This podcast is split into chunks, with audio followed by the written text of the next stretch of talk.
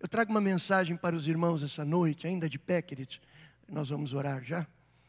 E eu não quero aqui infringir as regras mais elementares da, da homilética, não é?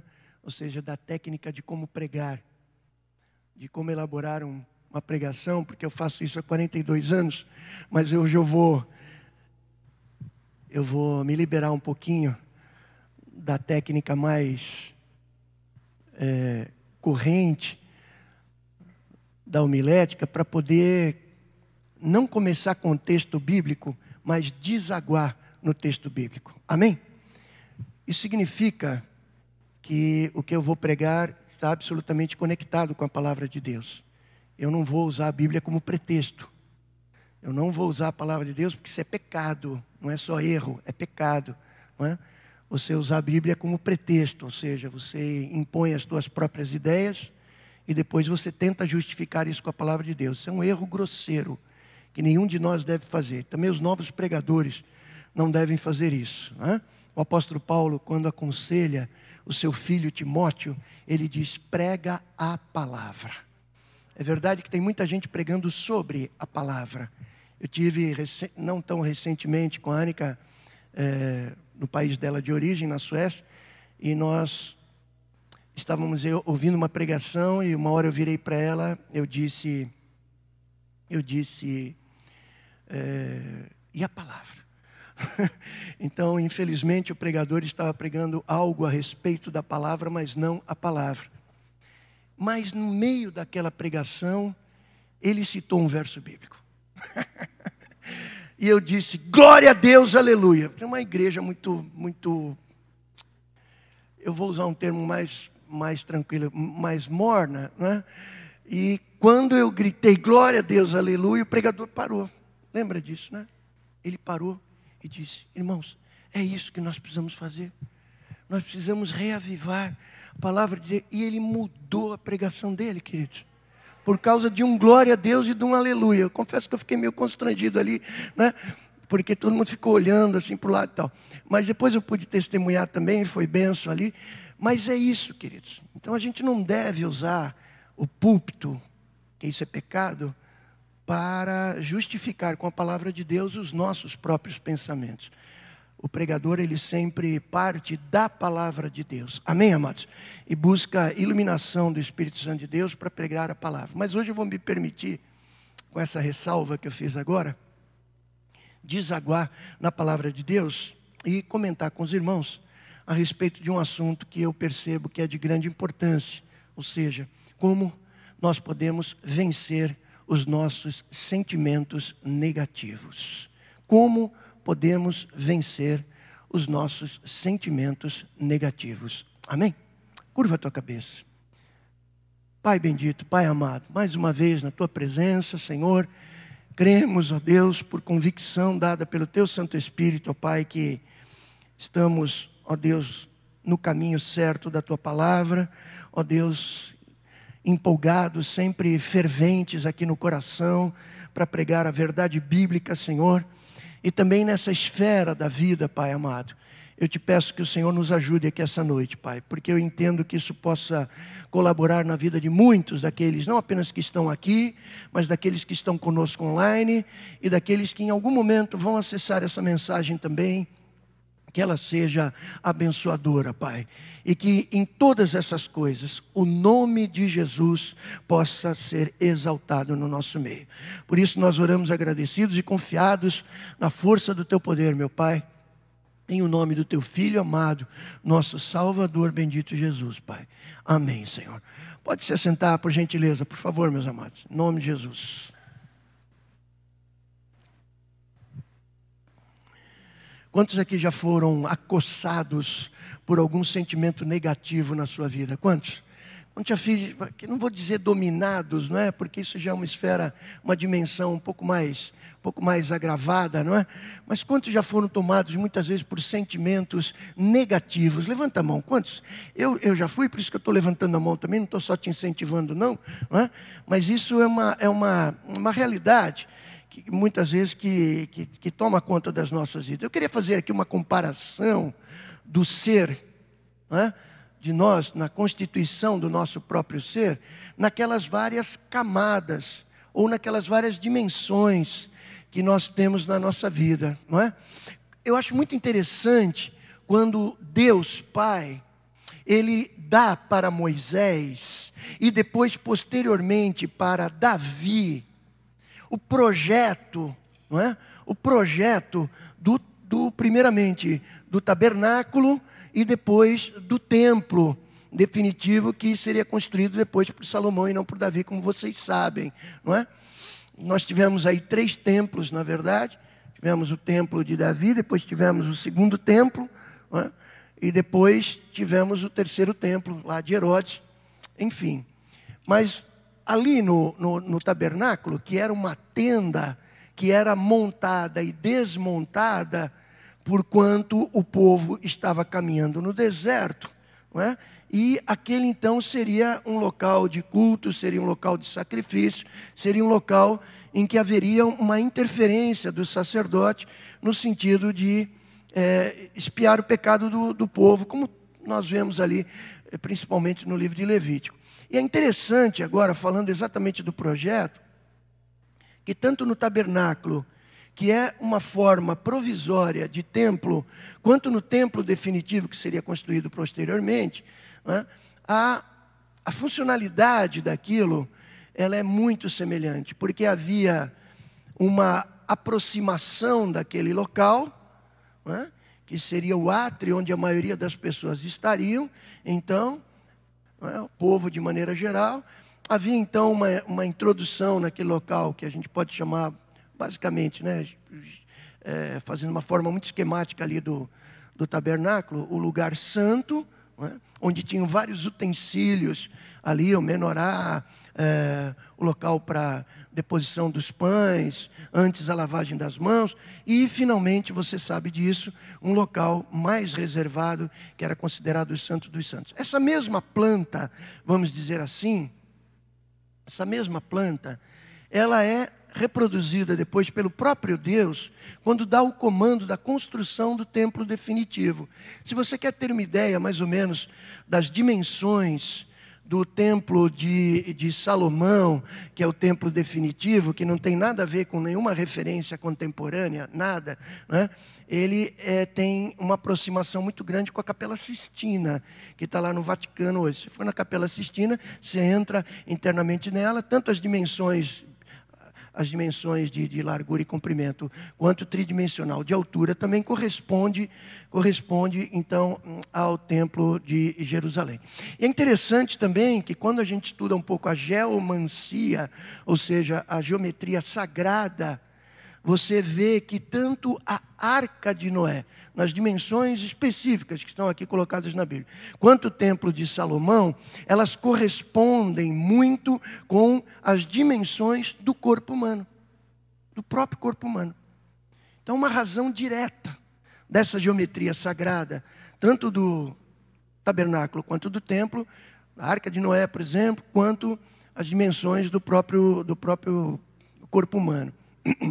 Então, quando eu falo essas coisas, eu estou apenas fazendo uma referência, é, obviamente, arquitetônica ou geométrica, não é? é desses locais mais sagrados para o povo de Israel, como é o templo, e a nação de Israel se prepara para a construção do, de, do, do, do, do novo templo, não é?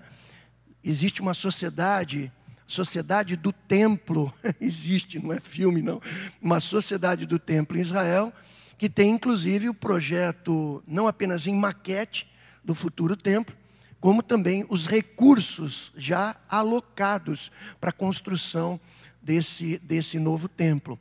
Há uma profecia bíblica que fala que antes que seja retirada a abominação né, esse do lugar santo, esse templo não será construído. Bem, quem viver verá não é, o que vai acontecer. Mas, enfim, pastor Rune, por exemplo, fundador dessa igreja, considerava considerava que a abominação seria o que foi construído onde era o antigo templo de Salomão e que essa essa construção atual hoje precisaria ser retirada para que houvesse então essa construção do novo templo. Há muitas há muitos inimigos, né, da construção desse novo templo, mas não é sobre isso que eu quero tratar com os irmãos.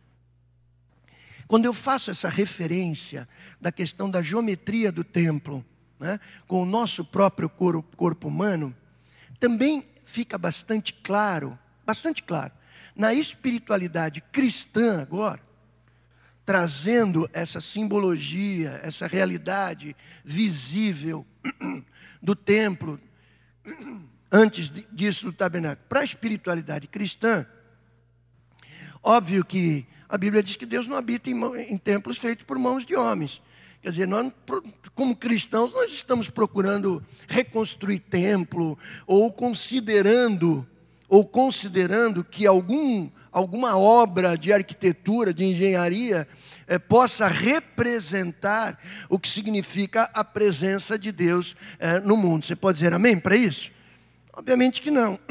O que acontece no Novo Testamento é que o corpo humano passa agora a ser chamado de templo, do, templo de Deus, templo do Espírito Santo. Então, toda aquela referência que havia, até mesmo geométrica, do tabernáculo e do templo, em referência ao próprio corpo humano, já apontava algum sinal, já apontava algum caminho, que depois é confirmado nos evangelhos pelo próprio Senhor Jesus Cristo, depois pelo grande doutrinador, responsável talvez por 70% da doutrina cristã, que é o apóstolo Paulo, né? quando ele associa a igreja ao corpo de Cristo. Quem inventa isso, quem, quem cria essa expressão é o apóstolo Paulo. Certamente ele tem fundamento para chamar a igreja de corpo de Cristo e chamar a cada um de nós de membros do corpo de Cristo e relacionar a, a, a, interfuncionalidade da igreja com o exercício dos dons espirituais que Deus concede, dos talentos naturais que Deus concede a cada um de vocês, para que possam edificar a igreja do Senhor. Amém, amados? Então, nossa expectativa não está mais numa casa feita por construções, por construção, uma construção humana, um construto humano, mas sim a própria vida humana, o próprio corpo humano, integrado em Deus, ele é então chamado templo do Espírito. Mas é interessante que os princípios é, é, de organização daquele espaço físico ali do templo de Salomão, ele corresponde muito né, às realidades, às dimensões da nossa própria vida. Porque se há um átrio externo, há um corpo físico externo se há ali um lugar santo, há aqui em nosso corpo camadas um pouco mais profundas, né, que tem a ver com a nossa alma, que faz uma comunicação entre a dimensão mais profunda, que é o espírito, e o corpo. A alma eu tenho chamado assim eu não sei se isso é muito correto, mas é a definição que eu dou, como uma dobradiça entre o espírito e o corpo. Ela se comunica com o espírito e com o corpo, de tal forma que se a minha alma estiver ligada nas coisas do espírito, né, o meu corpo vai manifestar os frutos do espírito. Se a minha dobradiça da alma estiver ligada mais às coisas da carne, vai manifestar mais as coisas da carne. Mas há uma camada ainda mais profunda, que é o Santo dos Santos, que é onde Deus habita. Eis que habito no alto sublime trono, diz o profeta Isaías, a respeito de Deus, mas habito também no coração do contrito, do abatido de espírito. Amém, amados? Então, se havia aquela dimensão arquitetônica da parte externa, da parte intermediária e da parte mais profunda, também no corpo humano há isso. Então, é, há uma correção divinal nisso. Não é uma uma, uma construção intelectual de um excelente escritor, mesmo porque temos mais de 60 escritores diferentes aqui, que nunca leram, como eu tenho dito, a maioria deles, o que o outro escreveu, e que esse livro preserva então essa unidade absolutamente espetacular. Você pode dizer glória a Deus por isso? Isso aqui é de Deus, viu, amado? Passa céus e terra e essa palavra não vai passar. Mas eu quero que, ainda nessa introdução, que você então faça essa conexão né, de algo que estava no coração de Deus e que Ele estava mostrando de maneira visível e que agora faz parte da nossa existência como seres humanos. Isso significa que o nosso ser, queridos, é composto de camadas mais, eu vou usar essa expressão, mais superficiais, mais sujeitas às intempéries, aos ventos, à temperatura e há camadas mais profundas que não estão sujeitas a isso, que é onde nós acessamos então, para usar uma expressão moderna, onde nós acessamos a presença de Deus em nós, como o Santo dos Santos era o acesso principal do, do sacerdote, onde a presença de Deus estava. Lá estava a arca da aliança, dentro da arca tinha lá a vara de Arão, lá estavam as tábuas da lei, lá estava o maná. Amém, amados? Então ali a presença de Deus estava, aqui no nosso coração, é onde nós temos que buscar a presença do Senhor. Amém, amados? E Jesus diz: Quem crer em mim, rios de água viva fluirão do seu interior. Algo que já era apontado lá no Antigo Testamento. Sobretudo que deves guardar, guarda o teu coração, porque dele procedem as saídas da vida. Então, na cristandade, na espiritualidade cristã, tudo é de dentro para fora e não de fora para dentro. Não é o que entra que contamina o homem, mas é o que sai da boca que contamina o homem.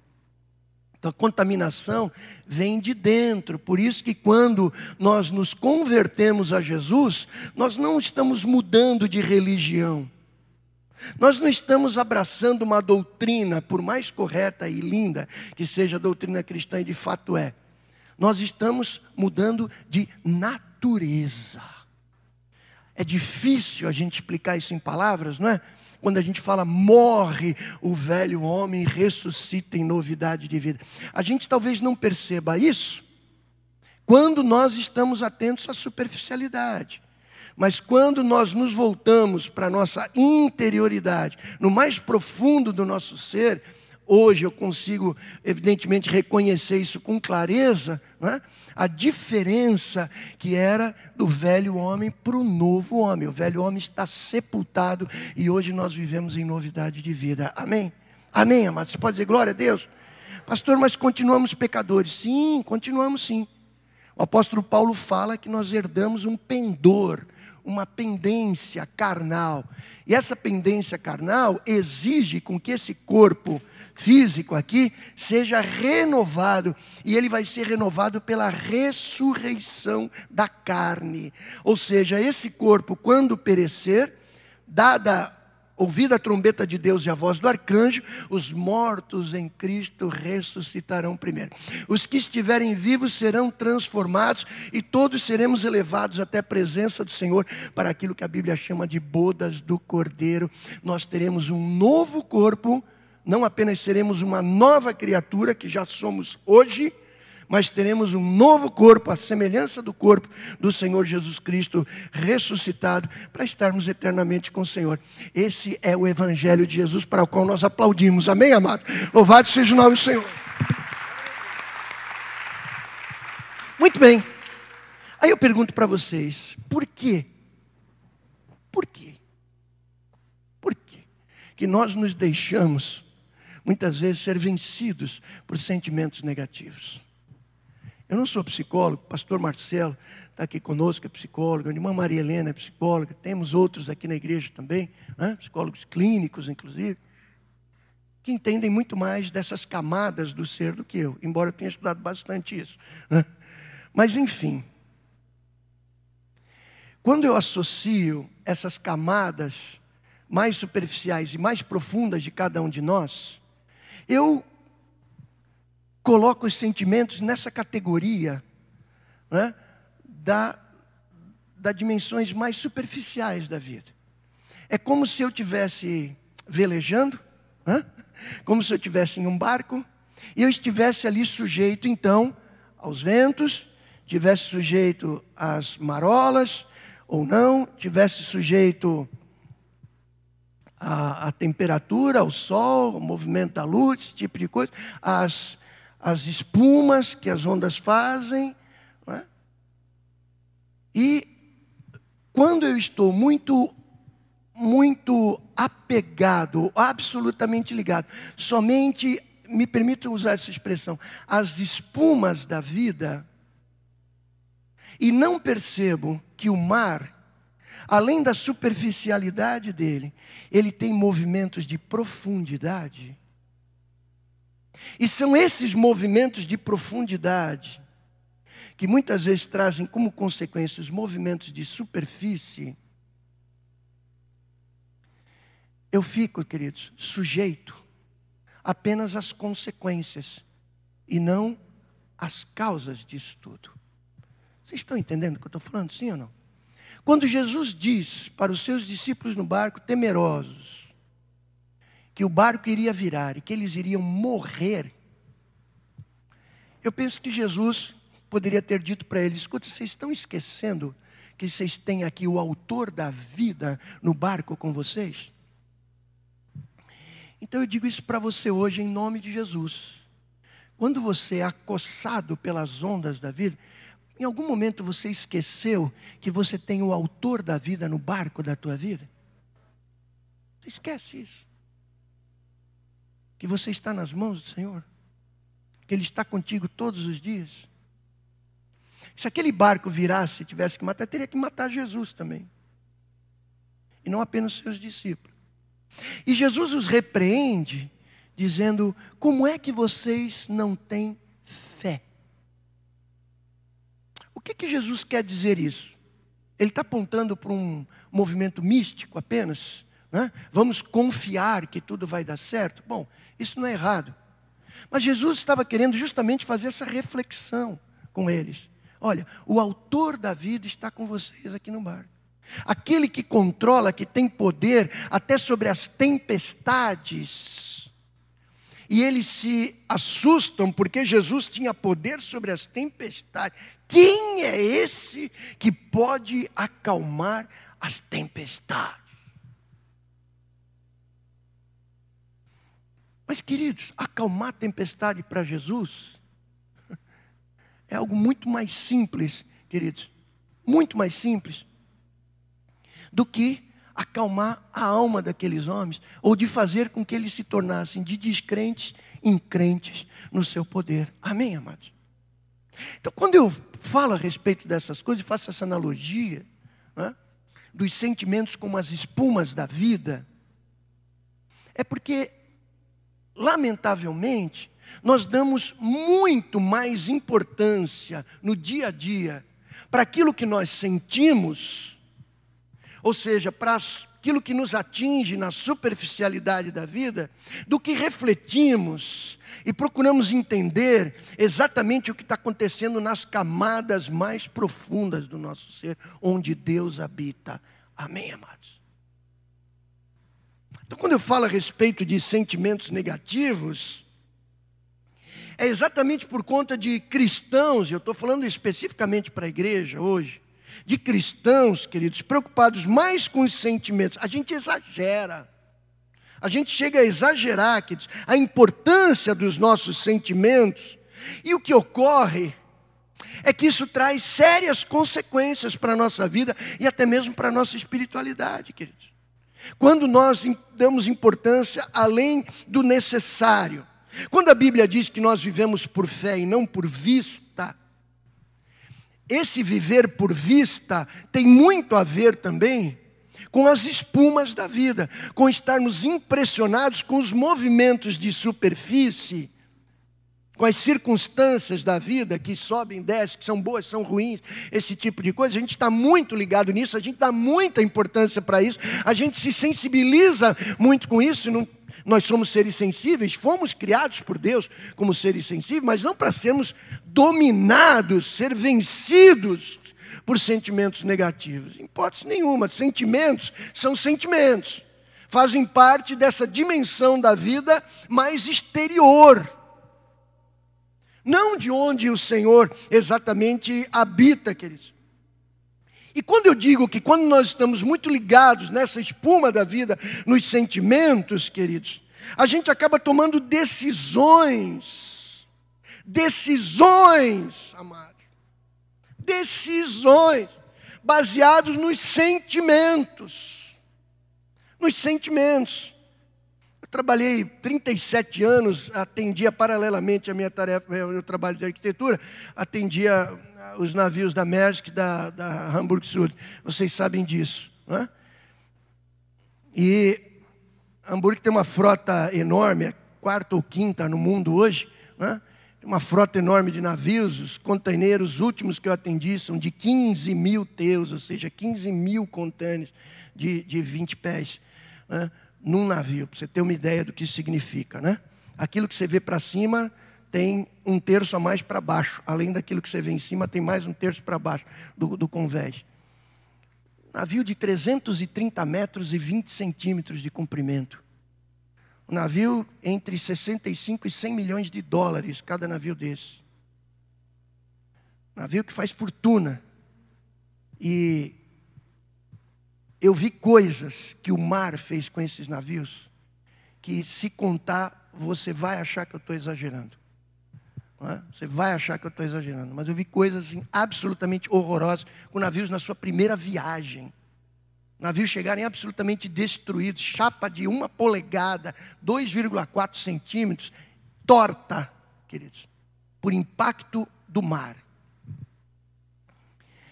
E esses comandantes, que são naturalmente sempre responsabilizados, acabam sendo responsabilizados, porque eles têm uma parede não é, de equipamentos que indica para eles todas as condições né, de marés, de tempestades, tudo aquilo que o navio está dotado disso.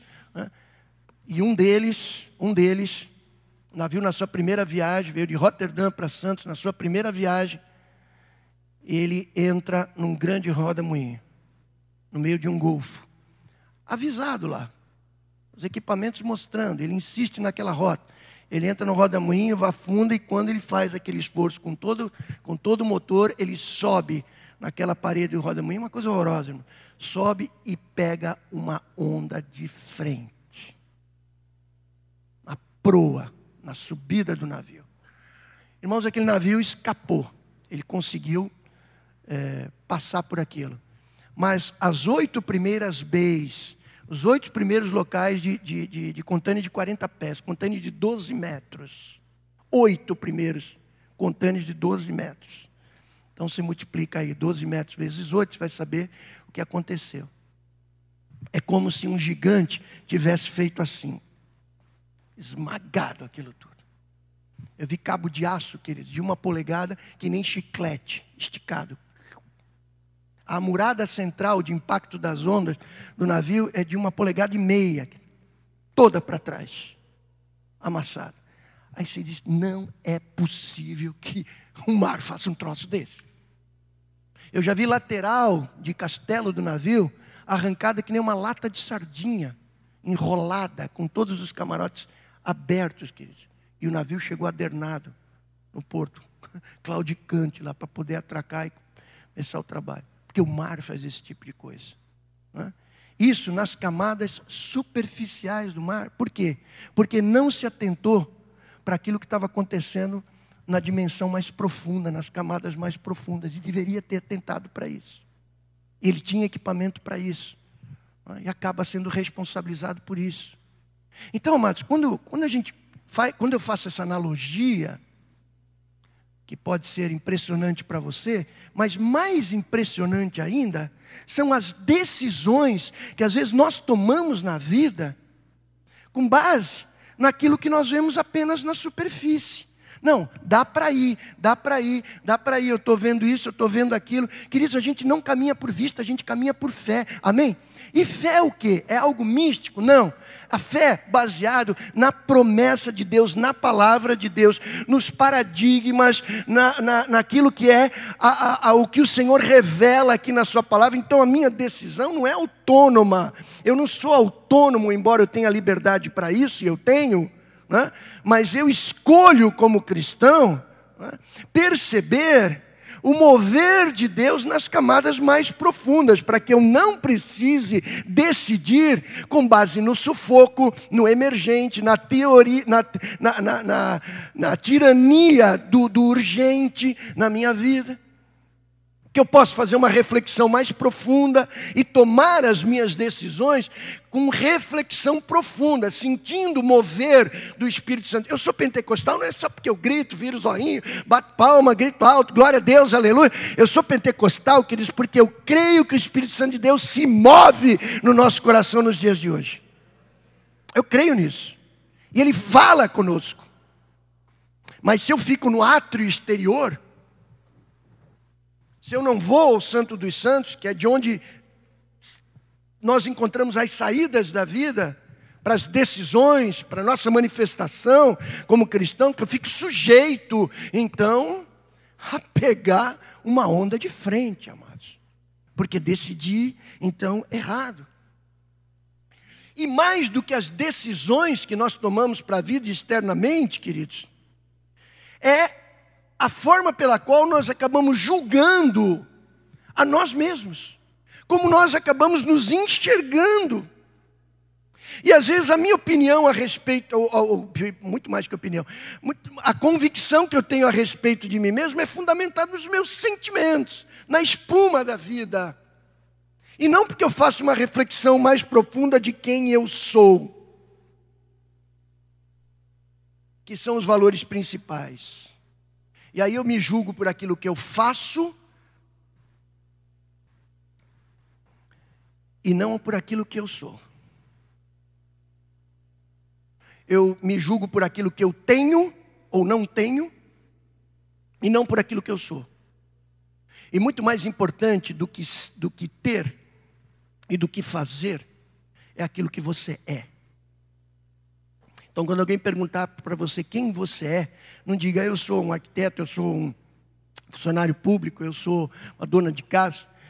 Muito mais do, quando alguém pergunta para você quem você é, eu sou proprietário daquele imóvel ali, eu sou proprietário, eu sou empresário, eu sou isso. Diga, eu sou filho de Deus, lavado no sangue de Jesus, e eu tenho o meu nome escrito no livro da vida do Cordeiro, porque é isso que você é, filho de Deus amado. Mas quando eu Quando eu dou mais importância para as espumas da vida, aquilo que dizem a meu respeito, aquilo que o outro tem que não tem, com que eu me comparo, ou alguns projetos acadêmicos, profissionais, com os quais eu me comparo, então eu, eu me frustro, me alegro com base. Eu não estou dizendo que isso não é, não é importante, que isso não é relevante, não estou dizendo nada disso. Eu estou dizendo, mas quando você faz o juízo de você mesmo, com base nisso, queridos, meu amado, você vai pegar uma onda pela frente alguma hora. E o estrago pode ser bastante grande. Então, como nós somos cristãos, amados de Deus, o que nos interessa não é o movimento da, da superfície. Glória a Deus, amados. O que nos interessa é o ponto de vista de Deus, o que Deus pensa a respeito disso. O que Deus pensa a respeito disso. Então, na Bíblia, eu quero que você preste atenção, na Bíblia, queridos, nós não encontramos, nós não encontramos um Deus insensível aos nossos sentimentos. Nós não nos encontramos, porque nós somos criaturas de Deus. Fomos criados como seres sensíveis, sem sombra de dúvida.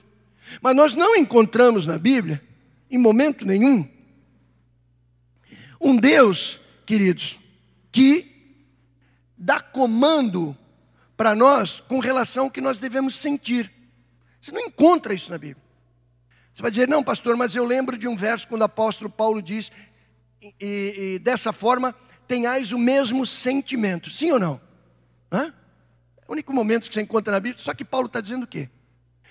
Em função disso, do que ele diz antes, vocês tenham o mesmo sentimento. Então o apóstolo Paulo faz algumas afirmações de profundidade na vida.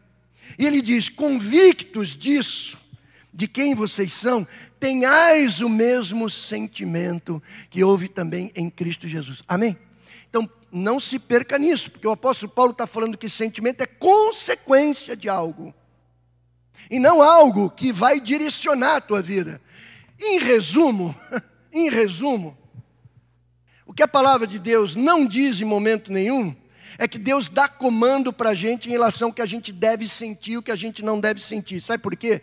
Porque o que a gente sente ou o que deixa de sentir é consequência do que acontece nas camadas mais profundas da nossa vida. Você pode dizer glória a Deus. Mas você encontra na Bíblia, sem sombra de dúvida, comandos de Deus de como você deve se comportar, comando de Deus de como você deve pensar, comando de Deus de como você deve falar. Vou repetir. Você encontra na Bíblia comandos de como você deve se comportar, como você deve pensar e como você deve falar. Mesmo porque não adiantaria Deus dar algum comando com a gente, em relação a nós, daquilo que nós deveríamos sentir, porque a gente não tem controle disso. A gente não tem esse controle. E aí que às vezes você não sabe responder essa pergunta. Como vencer sentimentos negativos? Porque sentimentos, eles vêm, queridos. Ele vem numa torrente, às vezes incontrolável. Você está na superfície, está navegando na superfície. Você não está com um submarino vida espiritual, você está navegando na superfície. Então você está sujeito a tudo aquilo que eu já disse aqui. Outra coisa é você estar tá nessa superfície navegando sem conhecer as marés, sem conhecer a influência hã, do própria natureza, no sentido de como aquele, aquele mar vai se comportar. Se você não tiver essa noção, que você pode estar tá achando que você está num, num, num, caminho flat ali, muito legal, só que daqui a meia hora hã, os equipamentos estão mostrando que você está indo de frente para uma baita de uma tempestade. E aí, quando chegar na tempestade, ai meu Deus, ai, ai, ai, ai, ai, ai, coisa que os discípulos de Jesus fizeram. Porque não estavam atentos a questões mais profundas. Você não anda por vista, você anda por fé. Por que vocês estão com medo, homens de pouca fé? Vocês estão atentos apenas para a superfície, mas não entendem coisas mais profundas, que é o que dá a garantia e a segurança de vocês. É isso que Jesus está tá dizendo. Então é inútil, queridos, é inútil.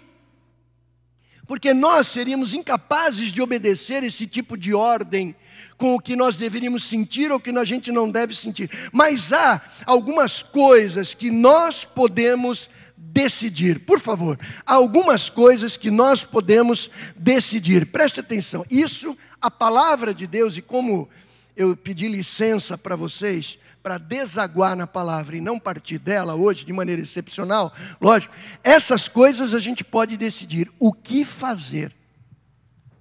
Tem gente que acha que nem isso o ser humano tem, tem o arbítrio, mas eu estou convencido disso pela palavra de Deus.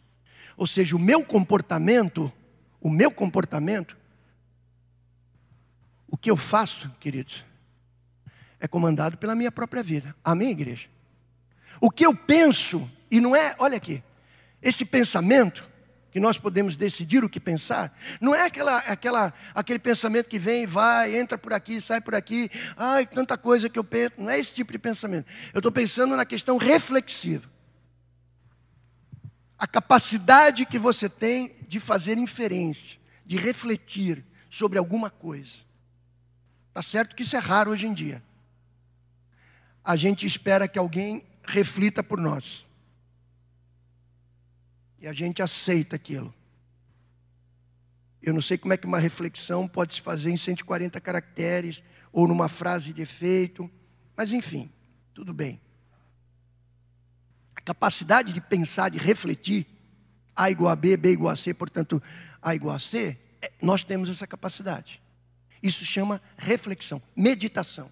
Nós temos condição de fazer isso. E o que dizer? O que dizer? A língua é o leme do corpo. Ela pode conduzir para a vida e pode conduzir para a morte. Você vai num barco, que nem a gente teve recentemente, por isso que eu estou parecendo um quartinho invertido, eu meti um óculos, peguei um sol, meus amados, que quase me acabei. Mas você pega um leme daquele negócio ali, você vira um tiquinho para cá, ele vira para cá, o lado contrário, né? É impressionante, um mínimo movimento o bicho já vira, irmãos. Impressionante. A língua é igual. Pequeno movimento que você faça nas tuas palavras, que pode condenar a vida de alguém, sentenciar alguém, pode destruir a vida de alguém, ou então pode exaltar, pode, pode elogiar, pode, é, é, pode acrescentar na vida de alguém. Amém, amados? Isso está na nossa esfera. Eu não posso aqui, eu não vejo na Bíblia aqui, em momento nenhum, Deus falando ou dando ordem de como nós devemos sentir. Não vejo. Não vejo. O apóstolo Paulo diz que Deus vai colocar uma sentinela, Ele guardará os vossos sentimentos em Cristo Jesus. Amém? Vai colocar uma sentinela nos teus, nos teus, nos teus sentimentos. Mas Ele não está dizendo que Ele está te dando uma ordem para sentir assim ou assado. De jeito nenhum. De jeito nenhum. Mas o que fazer? Como eu me comporto, como eu penso, reflito, e as minhas palavras, ah, meu chapa, meu irmão, minha irmã, isso é contigo aí. Essa, essa prerrogativa é nossa. Nós temos como fazer isso, porque a palavra corrobora isso, afirma exatamente isso. Então, o que, o, o que a Bíblia menciona, eu vou citar daqui a pouco, é nossa capacidade de usar a nossa vontade para fazer as nossas escolhas, queridos. E não, e não dá comando de como nós devemos sentir. O que ele está dizendo é que dependendo do meu comportamento, de como eu penso e de como eu digo, os meus sentimentos vão mudar. O que ele está falando é que sentimentos negativos, que é um padrão mental vicioso pode ser transformado pelo fazer, pelo pensar e pelo dizer num padrão mental virtuoso, aquilo que o apóstolo Paulo chama de metanoia. Mudança de mente. Eu estou lavado em Cristo, pastor. Meu nome está escrito no livro da vida, glória a Deus. Mas no processo de regeneração, de santificação. Santificação, Deus vai tirando coisas da nossa vida. Regeneração, Ele vai colocando coisas à imagem de Cristo na nossa vida. Esse processo é contínuo. Ele vai arrancando o joio da nossa vida e vai acrescentando coisa boa na nossa vida. Ele vai santificando a nossa vida, vai nos separando de coisas ruins e vai nos colocando mais à imagem e à semelhança de Jesus. Amém, amado? Nesse processo, salvação ali pontual, fui salvo, meu nome foi escrito no livro da vida. Agora eu tenho um processo de regeneração, de santificação na minha vida. A metanoia inclui nessa. Eu poderia incluir essa palavra que eu estou trazendo para vocês dentro do tema da metanoia, dentro do tema da santificação, dentro do tema da cura interior, cura da alma, aquilo que você preferir. Tem problema. Não estou preocupado com essa categoria aí, não. Mas estou preocupado em, em dizer que essa inversão de um padrão negativo de pensamento, que te aprisiona, que te escraviza, por aquilo que eu faço, pelo meu comportamento, por aquilo que eu penso e por aquilo que eu digo, pode ser transformado num padrão virtuoso, numa mudança de mente, à semelhança do Senhor Jesus. Você pode dizer glória a Deus? É isso que a palavra de Deus nos, nos afirma, queridos. Sentimentos, queridos, ou emoções, diga emoções, são reações involuntárias. Involuntárias. Consegue controlar isso, como eu disse. Pensamentos que ocupam a nossa mente, as palavras que saem dos nossos lábios, as ações que nós temos, queridos, isso efetivamente pode mudar a forma como nós pensamos a respeito da vida. Sentimentos, amados, são semelhantes a sonhos, não sonhos de Deus, que é outra coisa. Outra coisa. Deus fala muito em sonhos. Revela muito a sua direção em sonhos. De capa a capa na Bíblia. Tem um livro muito interessante do Siddhartha Ribeiro, um neurocientista brasileiro, chamado Oráculo da Noite. Não é cristão, mas quem se interessa por esse assunto, compre esse livro que é sensacional. O Oráculo da Noite do Siddhartha Ribeiro. Mas enfim, quando os sentimentos têm muito a ver com sonhos, e sonhos durante a noite, quando não são sonhos de Deus, são processos de, de, de, de sanidade da mente. Os sonhos eles processam, são importantes, eles organizam, eles descansam a mente. É muito interessante isso, queridos. Né? Mas eu não posso confiar, eu não posso confiar naquilo que eu só vivo sonhando, porque ou eu posso entrar numa tremenda irresponsabilidade, é, deixando de lado atitudes objetivas que eu posso tomar e confiar numa vida mística, né? Numa vida que, que acaba sendo de introspecção. Eu não posso confiar nisso. A Bíblia me dá referenciais objetivos, objetivos, irmãos e cabe a mim obedecê-los, viver segundo eles, a, como a forma que eu me comporto, a maneira como eu penso e as palavras que saem da minha boca. E é isso que muda esse padrão mental de negativo para positivo. Eu não estou falando de positividade por ela própria, irmãos. Não. Mas pensar como Deus pensa, conforme aquilo que Ele pensa a nosso respeito. Amém, amados? Há uma confissão clássica da igreja clássica, você vai encontrar em, eh, em grande parte dos escritos dos pais da igreja. Temos pecado em pensamento, palavra e ação. Essa é uma confissão, uma confissão clássica, desde os pais do deserto, terceiro século em diante da igreja. Temos pecado em pensamento, vê lá, pensamento, palavras e ações. Mas não diz temos pecado por aquilo que nós sentimos. Não é uma confissão da igreja, porque sentimento não está nessa categoria de, de algo que muda alguma coisa, mas ele é apenas consequência. Ele sempre surge como consequência de como é que está meu interior. E o pior é que eu não estou ligado no interior, eu estou ligado nos sentimentos, nas emoções, e vivo em função disso. E é trágico, porque eu tomo decisões baseado nessas emoções e tomo decisões em relação ao que eu penso sobre mim mesmo. Invariavelmente não vem, não vem coisa boa, queridos. Então, queridos, atenção, se é verdade que eu posso decidir, me permitam ser insistente, o que eu posso fazer, o que eu posso pensar e o que eu posso dizer, eu não posso decidir como eu vou me sentir. Coloca aí. Eu não posso decidir, isso eu não posso. Como nós vamos nos sentir, as emoções. Olhe para mim. Meu irmão, minha irmã, você não tem controle disso. Amém? Se você quiser controlar isso, é você querer pegar fumaça no ar. Você não vai conseguir. Porque essas emoções não são do profundo do teu ser, elas são consequências. Ela emana daquilo que está acontecendo aqui dentro e que as pessoas não percebem. Aí a pessoa procura ajuda no psicólogo, procura ajuda no centro de macumba, ela procura ajuda na igreja evangélica, ela procura ajuda em livro, ela procura ajuda no esoterismo, ela procura ajuda aquilo sempre ligada na superfície, ela não, não ataca o que é essencial, que é o coração, que precisa ser transformado, para que as emoções dela mudem. Então, meu irmão, se você ainda, não estou apontando o dedo não, ainda, é mais ligado nas tuas emoções e sentimentos do que naquilo que é a realidade do homem e da mulher espiritual que você é. Preste atenção, que isso pode trazer prejuízo para a tua vida. Porque os nossos sentimentos, eles são controlados pelas nossas palavras, são controlados pelo que nós fazemos e são controlados pelo que nós pensamos. Amém?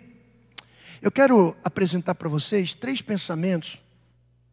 Eu busquei esses caras hoje à tarde, né?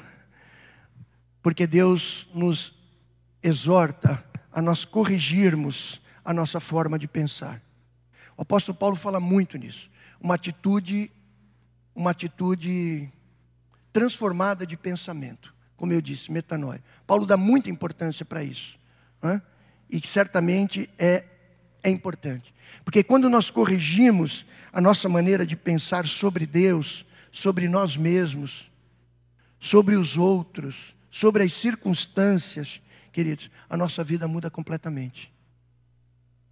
Então eu tenho que admitir que às vezes o conceito que eu tenho sobre Deus, sobre mim mesmo, sobre as pessoas e sobre as circunstâncias, pode ser equivocado.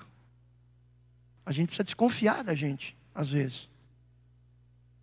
Precisa desconfiar da gente, colocar isso diante do Senhor. Um dos maiores avivalistas, um dos maiores avivalistas da história do Evangelho, Charles Finney, olha o que ele escreve. Cara pentecostal. Para você, só para enquadrar, para você não achar que esse sujeito aí é, é, é, é frio. Não. Um dos maiores avivalistas pentecostais da história da humanidade. Olha o que ele diz.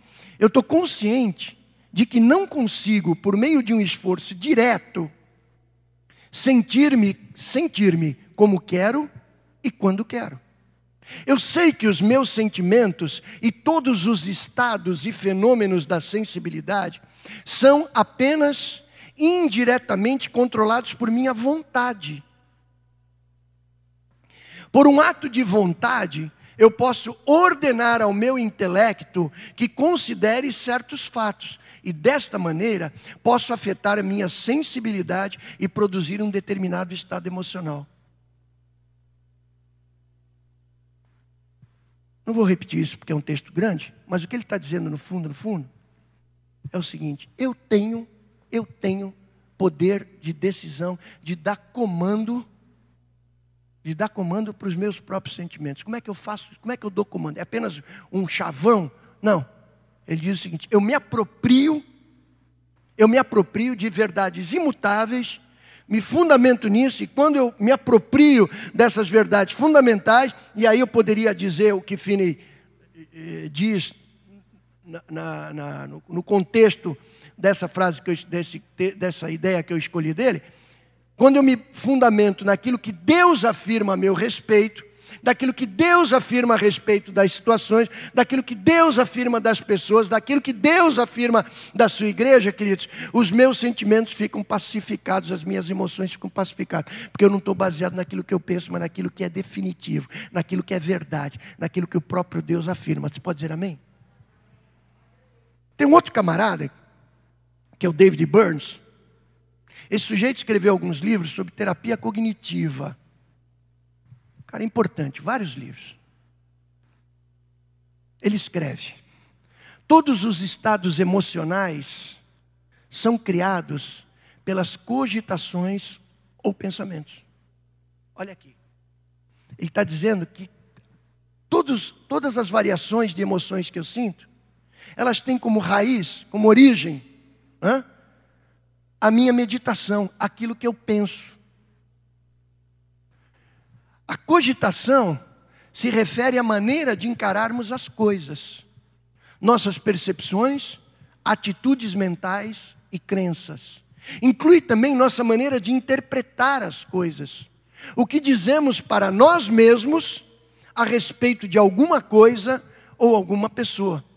Sentimos-nos em determinado momento, desta ou daquela maneira, em, em consequência dos pensamentos que ocupam nossa mente naquele momento. Então eu não posso, irmão, olha aqui, minha irmã, não posso ser dominado pelas emoções. Não é a emoção e o sentimento que governam a minha vida. Tem algo que gera o sentimento, que é incontrolável. O sentimento é incontrolável, a emoção é incontrolável. Mas eu preciso estar sendo dirigido pelas convicções mais profundas. É isso que ele está dizendo. Tem um outro sujeito que escreveu um, um livro bastante interessante, William Bucks, ele, ele faz um comentário de provérbios. E ele diz: No livro de provérbios está escrito a respeito do homem, como imagina em sua alma, assim ele é. Atenção, eu conheço o contexto desse verso, viu? Pode acreditar. Ele está falando quando você senta para jantar com ímpio e tal, tome muito cuidado, porque como ele pensa, assim ele é. Né? Mas a gente extrai esse texto desse contexto com todo o cuidado necessário ok? Nós não estamos falando que a ciência cristã, a cientologia, que é muito afamada aí por conta da adesão de vários artistas de Hollywood à cientologia, você sabe disso, né? Cientologia afirma que são que é a mente que constrói toda a realidade, então a mente que cura, a mente que não estamos, eu não estou nessa barca não, porque Deus é soberano sobre todas as coisas, até mesmo sobre a mente humana. Amém, amado? Então não estou navegando por essa vibe aí não ok? Mas ele diz aí, como imagina, ele cita, como imagina em sua alma, assim ele é. Estudando esta passagem e outras referências bíblicas sobre a importância da maneira correta de pensar, descobrimos que a Bíblia ensina com bastante clareza que os sentimentos e as paixões são determinados por sua maneira de pensar. Não é Bíblia, mas a gente pode dizer glória a Deus. Amém. Então ele está falando que o padrão mental que você vai criando, sua vida, é em função das suas convicções, da maneira como você age, da maneira como você fala, da maneira como você medita nas coisas. Eu estou falando de uns caras um pouquinho mais para trás, embora esse último tenha uns livros até o dia de hoje, e o, o anterior que eu citei também, tem um livro muito interessante, um, um desses títulos dele é De Comando para Você Mesmo, né? De Ordens para Você Mesmo. É muito interessante, mas a neurociência contemporânea que fala a mesma coisa. Fala a mesma coisa. Dependendo da maneira com que a gente fala, com que a gente medita, com que a gente age, o nosso padrão mental é mudado é alterado. E a Bíblia já fala, já fala isso antes, queridos. A gente não pode esquecer também da influência de Satanás. A nossa luta espiritual. E Satanás, queridos, sem sombra de dúvida, ele reforça. Quando você tem um ciclo vicioso, destrutivo na tua vida, e você não se comporta para mudar isso, você não medita nas promessas firmes, imutáveis de Deus para mudar isso, e você usa palavras que cooperam para a tua própria destruição, Satanás entra nessa, ele reforça isso. Ele embarca nesse padrão negativo, queridos, nessa forma destrutiva de pensar, influencia e torna a gente confuso, torna a gente desanimado, derrotado, com senso com senso de autocondenação. E você fica nesse roda-moinho não consegue sair dessa meleca, desculpa a expressão. Não consegue sair disso. Cria um padrão do qual você não consegue ser liberto disso. Porque Satanás é cheio de meia-verdade. Estou falando meia-verdade porque ele usava a palavra contra o próprio Jesus Cristo, usou a palavra contra Adão, usou a palavra e continua usando para a gente porque ele manja muito da palavra, conhece bem. Então ele, ele, usa, ele usa disso, queridos. E aí a gente começa a falar coisas do tipo: você falhou, você fracassou, você sempre vai ser um fracasso. É melhor você desistir dos teus planos, você não vai conseguir. Coisas do tipo, e ele vai reforçando isso na tua mente. Deus não responde a sua oração e nunca vai responder. Está perdendo tempo orando. Deixa disso. Você acha que o Criador do universo, porque é uma verdade, né? Mas ele usa meia verdade. Você acha que o Criador do universo está preocupado com você, que é uma formiguinha, que é uma poeirinha, com as tuas orações? Deus está sensível aí. A gente embarca nessa. Você teve um pensamento impuro lá, logo você é impuro, você sempre vai ser impuro. Você não consegue mesmo mudar.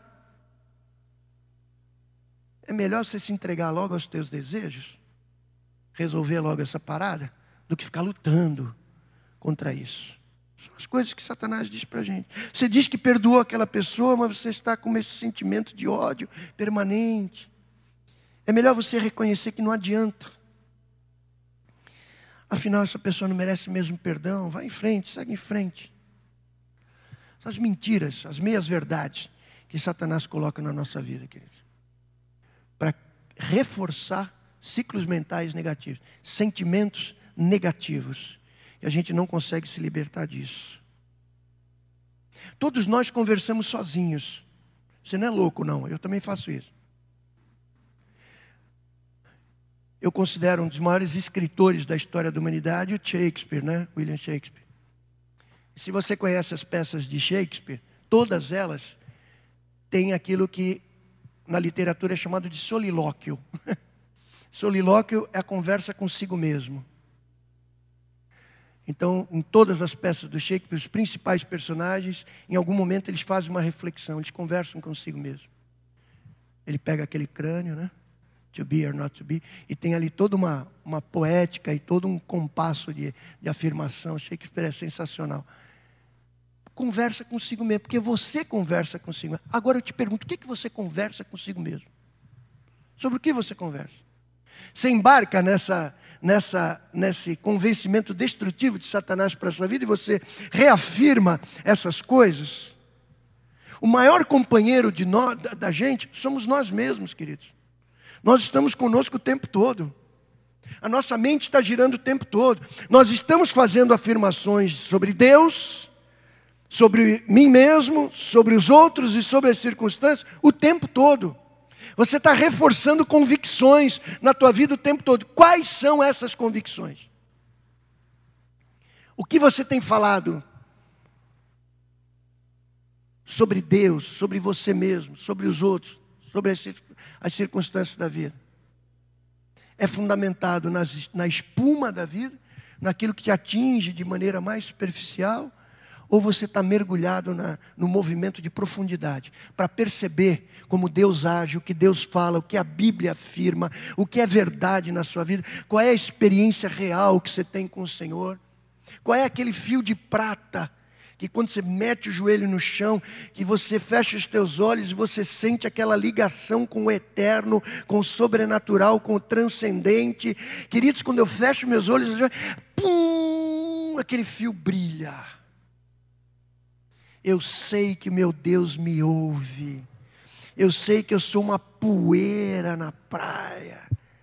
Eu sei que esse planeta é um entre trilhões de planetas eu sei a minha limitação e eu sei o tamanho do meu Deus, mas esse fio de prata tão tênue é mais forte que qualquer cabo de aço, que é aquele que me liga ao coração do Senhor. E eu sei, Deus é vivo, Ele me ouve, a minha oração está chegando até os ouvidos dele, a provisão do Senhor vem, o socorro do Senhor vem, a santificação vem, o perdão vem, a força vem da parte do Senhor. Você pode dizer glória a Deus, aplauda o nome do Senhor, amado.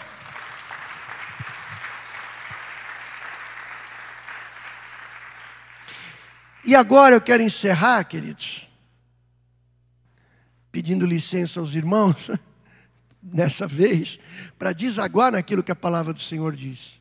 Eu quero recorrer ao capítulo 13 de Hebreus mais uma vez. Eu gosto de Hebreus, mas capítulo 13 é especial. Preguei recentemente sobre os últimos conselhos de Hebreus, capítulo 13. Mas veja o que diz no verso 5 de Hebreus 13. Engole isso aqui, meu irmão. Mastiga, sorve esse sumo desse verso sagrado, é, enriquecedor, fortalecedor na tua vida. Deus está dizendo: de maneira alguma eu te deixarei. Nunca nunca, jamais te abandonarei. Olha, meu irmão, vamos falar isso bem alto, bem alto, dá bandeira aí, não tem problema. Crente é meio maluco mesmo. Dá bandeira aí, vamos juntos.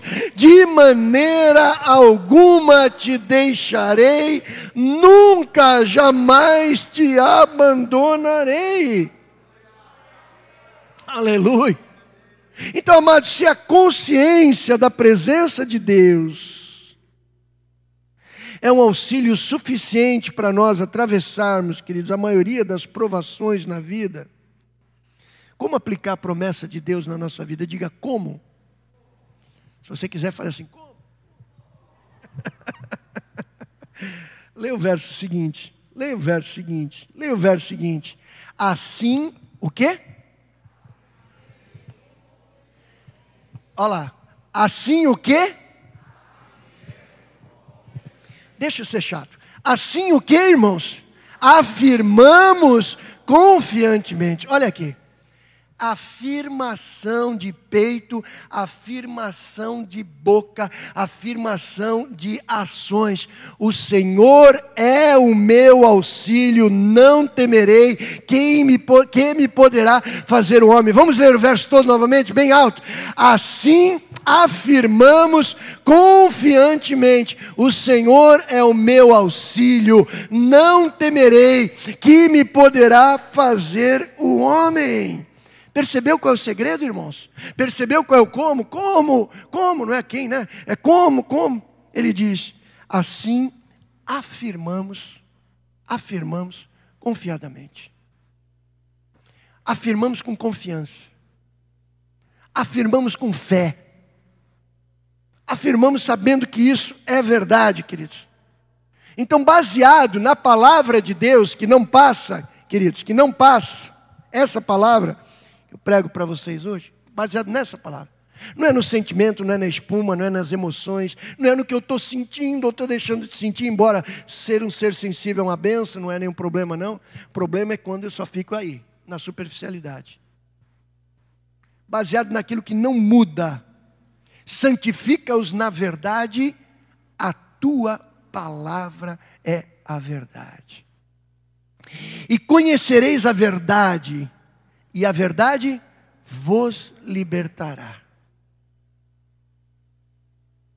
Então, baseado nisso, queridos, eu passo então a profetizar palavras de vitória, palavras positivas e palavra verdadeira. Amém? Eu uso a palavra de Deus, como o apóstolo Paulo em Efésios faz referência à palavra de Deus, como espada. Instrumento de ataque, único na armadura. Único. Os outros são de defesa. Palavra é instrumento de ataque. Eu uso a palavra de Deus como uma arma. E aí eu vou para cima, queridos.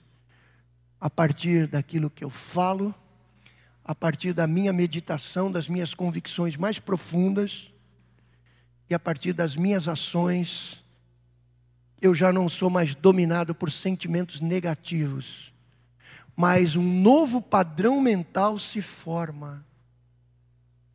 Precisa ter disciplina para isso. Padrão mental não muda da noite para o dia. Não muda. Você precisa se disciplinar a cada dia. Quando você perceber, você já está pensando nas coisas que são no alto e não daqui na terra. Amém? Filipenses capítulo 4, versos 8 e 9. Você conhece de cor. Vamos lá. Os próximos versos. Finalmente, irmãos, tudo que é verdadeiro. Diga verdadeiro. Tudo que é respeitável, diga respeitável. Tudo que é justo, diga justo. Tudo que é puro, puro. Tudo que é amável. Tudo que é de boa fama. Se alguma virtude há, se algum louvor existe, seja isso o que ocupe o vosso pensamento. Isso é meditação, irmãos. Se as palavras da minha meditação do meu coração sejam todas em louvor a ti, ó Senhor. Salmista fala isso. Né? Salmista fala isso. 2 Coríntios, o apóstolo Paulo escreve no capítulo 10, os versos 4 e 5, para finalizarmos. Porque as armas da nossa milícia não são carnais, e sim poderosas, diga poderosas, em Deus para destruir fortaleza, anulando sofismas. Alguém sabe o que é sofisma? Sabe o que é sofisma?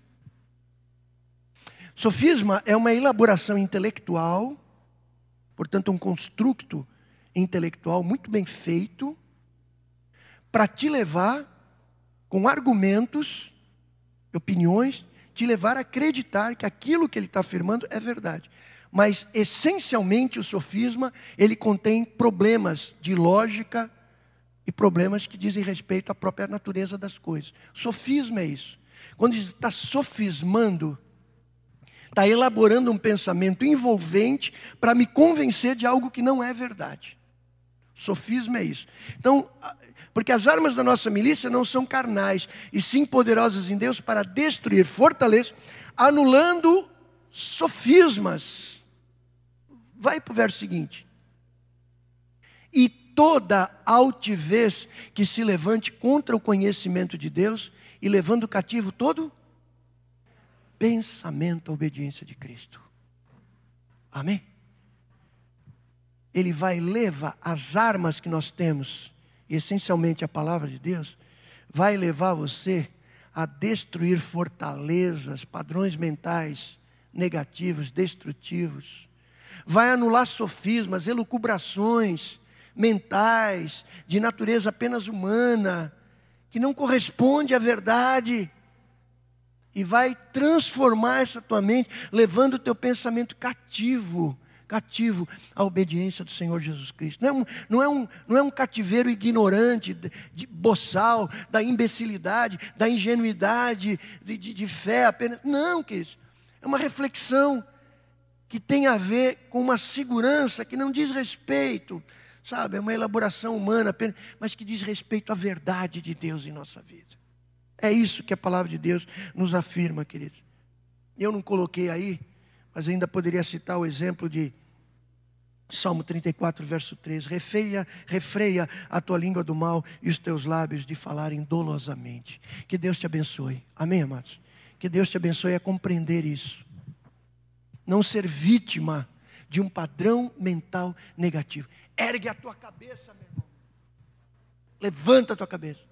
Eu estou em Cristo, eu sou nova criatura. Eu rejeito um pensamento contrário a respeito de Deus, a respeito de mim mesmo, das pessoas, do que está à minha volta. O meu pensamento está cativo a Cristo. Eu tenho a promessa, a palavra de Deus, e eu quero esse novo ciclo de pensamento na, na minha vida. Queridos, a consequência disso vai ser inversamente proporcional, diametralmente oposta ao do fracasso, e você vai caminhar em vitória em Cristo Jesus, eu tenho certeza. Aplauda o nome do Senhor. Vamos ficar de pé, amados. Vamos ficar de pé. Nós vamos orar em Cristo Jesus. Eu sei que muitos são dominados por pensamentos obsessivos. Pensamentos obsessivos, recorrentes. Pastor, eu só penso naquilo. E não é só naquilo que você está pensando, não é? Tantas outras coisas que são de pensamento recorrente. Às vezes no gabinete chegam as pessoas assim. Né? Eu não consigo me livrar de um pensamento de morte. Consigo me livrar de um pensamento de suicídio. Não consigo me livrar de um pensamento pervertido. Não consigo me livrar disso, daquilo. Como eu faço? Né? Não tem um caminho fácil, mas tem um caminho verdadeiro. O caminho é o da disciplina. Não tem jeito. Você pode impor as mãos, ungir com óleo, falar em língua estranha e, e todas essas coisas, tudo isso é muito bom, queridos, mas aquilo que é prerrogativa de cada um de nós é nós que temos que fazer. É exercitar o meu pensamento, meditando na palavra, na verdade, é me comprometendo com pessoas e atitudes que me deixam afastado de outras pessoas e de outras atitudes. Comportamento tem que mudar, né? pensamento tem que mudar e falar coisas que edificam, falar coisas, controlar o leme da tua vida. Por isso que Paulo diz que o fruto do Espírito, ele vai contra toda chocarrice, toda linguagem deturpada, toda conversa fiada, como a gente diria hoje. Hã? E às vezes você está no meio de cristão, uma conversa fiada, que você fala, meu Jesus. Você vê postagem na internet que diz, isso aqui é crente que escreve uma bobagem dessa. Desculpa, eu não estou julgando aqui, mas estou discernindo. Estou dando condenação, não. Como é que pode partir isso aqui da boca de um crente? E aí você fica envolvido com aquela meleca, meu irmão. Desculpa a expressão. Fica envolvido com aquilo. Aí o outro comenta, outra bobagem, o outro comenta. Você vai se afundando naquele redemoinho ali. Sabe? Mudar a forma da gente. Deus muda, toca a minha boca, purifica a minha língua, que nem Isaías fez. Sou homem de lábios impuros, habito no meio de puros, impuros lábios. Toca com a tua brasa do altar, e Ele vem com a brasa, purifica a nossa boca, purifica a nossa mente, purifica o nosso coração. Isso é obra dele, isso Ele faz. Glória a Deus, senão eu não vou parar aqui de, de, de, falar coisas tão boas da palavra de Deus. Fecha os teus olhos, curva tua faz a tua oração silenciosa agora. Conforme aquilo que o Espírito Santo de Deus te orienta a orar. Senhor Jesus, muito obrigada, Senhor, por essa noite que podemos estar na tua casa, Senhor. Muito obrigada por essas portas abertas, Deus. Nós podemos entrar e te adorar, ouvir a tua palavra. Obrigada porque o Senhor tem nos guardado, Deus. Louvado seja o teu nome pela tua palavra que nos ilumina nessa noite, que nos ensina, Senhor, a vencermos a nós mesmos, ó Deus. Senhor, as dificuldades que temos enfrentado, Senhor. As nossas batalhas íntimas, ó Deus, tu conheces todas, Senhor. Nossa vida está transparente diante de ti, ó Pai. Tu vês todas as coisas, Senhor. Por isso, Deus, colocamos diante de ti toda essa dificuldade, Pai, que cada um tem enfrentado. Cada um tem a sua batalha própria, Senhor. Cada um, Deus, tem a sua luta. Mas o Senhor tem visto, ó Deus tem visto uma igreja que tem buscado a Ti, caminhado contigo nesse mundo, Senhor. Por isso eu te peço, Deus, em nome de Jesus, envia o Teu auxílio para cada um de nós. Abre a nossa mente para que nós possamos entender, para que nós possamos praticar, Senhor, o que a Tua palavra nos ensina, Deus. Nos ensina a viver o Evangelho todos os dias, Senhor. Nos ensina, Pai, a deixar de lado tudo aquilo que nós já aprendemos de forma tão errada, Senhor. Aquilo que nos ensinaram, que não tem nada a ver com a tua palavra, Deus. Coloca na nossa mente, Deus, novos propósitos. Senhor, coloca na nossa mente novos pensamentos. Coloca dentro de nós, Senhor, essa atitude, esse propósito firme, Senhor, em acertar, em caminhar contigo para vencer. Deus, eu me levanto e repreendo agora tudo aquilo que vem do antro do inferno para nos prejudicar, Senhor, para nos abater, ó Deus, para entristecer-nos, Senhor. Eu rejeito em nome de Jesus, em nome de Jesus, em nome de Jesus nós profetizamos a nossa vitória, porque o Senhor é o nosso pastor e nada nos faltará, porque aquele que habita no esconderijo do Altíssimo, a sombra do Onipotente descansará porque a tua palavra diz que tudo coopera para o bem daqueles que te amam, Senhor. Deus, nós cremos na tua palavra, nos apropriamos desse ensinamento dessa noite, Senhor. Te louvamos pela vitória. Deus abençoa a nossa semana. Senhor, os desafios que cada um de nós tem que enfrentar. Deus, envia os teus anjos, Pai, para batalharem conosco, Senhor, e nos dá a vitória que só existe em Ti. Em nome de Jesus, Senhor. Amém, ó Deus. Meu irmão, minha irmã, quando o pensamento negativo quiser dominar a tua vida, repreenda em nome de Jesus.